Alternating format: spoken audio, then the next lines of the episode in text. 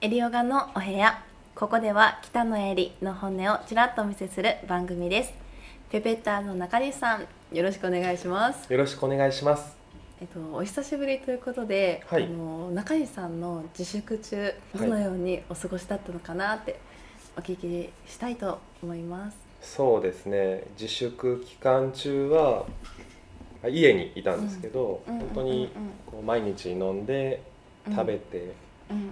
んうんであんまり部屋が綺麗なタイプじゃないので、うん部屋の片付けうんをしている時に、あのゲームボーイが出てきて、そのゲームボーうイ、ん懐かしい一番昔のやつじゃなくてゲームボーイカラーアドバンスといろいろあってゲームボーイ SP っていう、うんうあんの今でいうガラケーみたいなこうパカパカパカパカ できそうなんですパカパカこう折れ曲がるうん携帯ゲームがあってでずっとしてたソフトが「風来の試練」っていうソフトがあってやったことないですかはいあちょっとの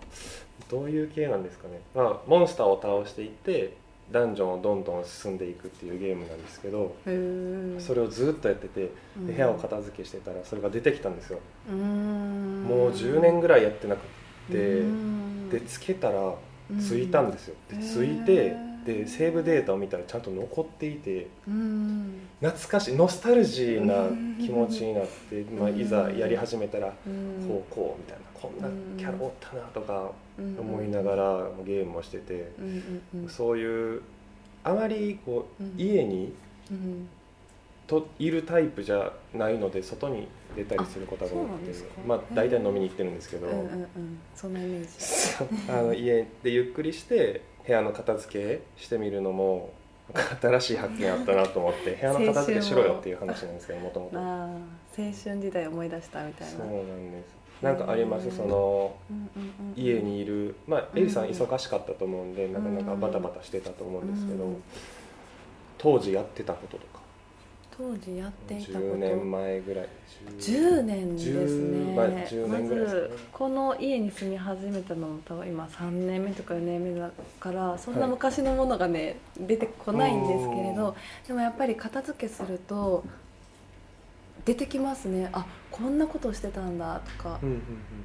えで今の住んでる家あはいでもですかで私もコロナの自粛が始まってから一番最初にしたことが片付けで、うんまあ、ヨガでいうサウチャ身の回りのことを整理整頓しろっていうのは、まあ、心もきれいになるからっていう、うんちょっとヨガっぽい話をするとは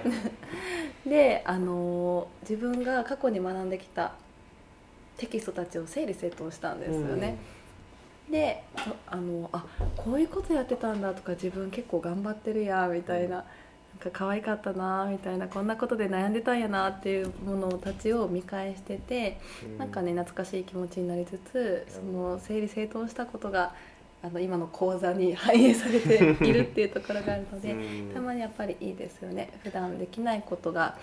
できるのがこの自粛中だなって私も思いました、そうですねだってその、まあ、残っているテキストに書き込みとかをしているわけじゃないですか、うんうんうんじゃあうんうんうんそれを書いたのは当時のエリさんうだんっうんたわけで、うんオンラインレッスンで教えるにあたってその時つまずいてたうんうんことをうん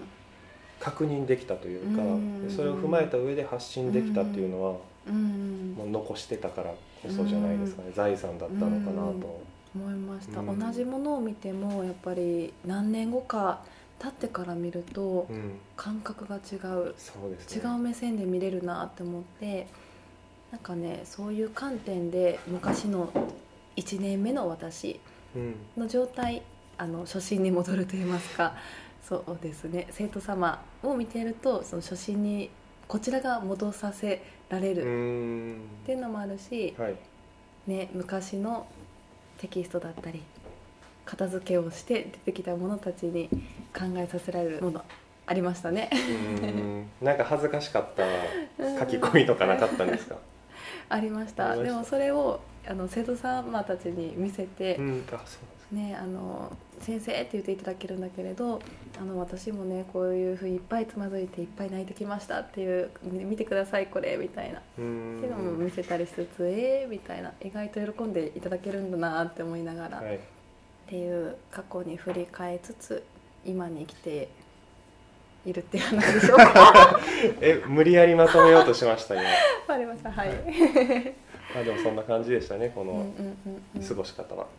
それと、はい私は一生ズームしてましたねああのズーム飲みとかって流行って流行りるのあれのあうんうんうんはいはいはい僕もあやってましたは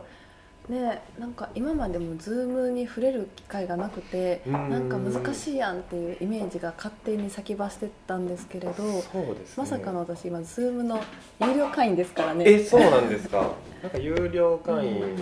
あの話したい放題っていう無料だと多分40分以内でしか使えないはいで人数制限があったりすると思うんですけれど、うんそうなんですよ私使いたい放題喋りたい放題だから、まあ一生誰かと中継しながら何かをしているっていううーんデジタルな時代ですねそうですねこうでもデジタルを Zoom を使ったからこそ、うんうんうんこういう現実の大切さってすごいわかるなって思いましした、た、ううんんなんか今までこういうデジタルなことって若者世代だけっていうイメージがあったんですけれど、はい、例えば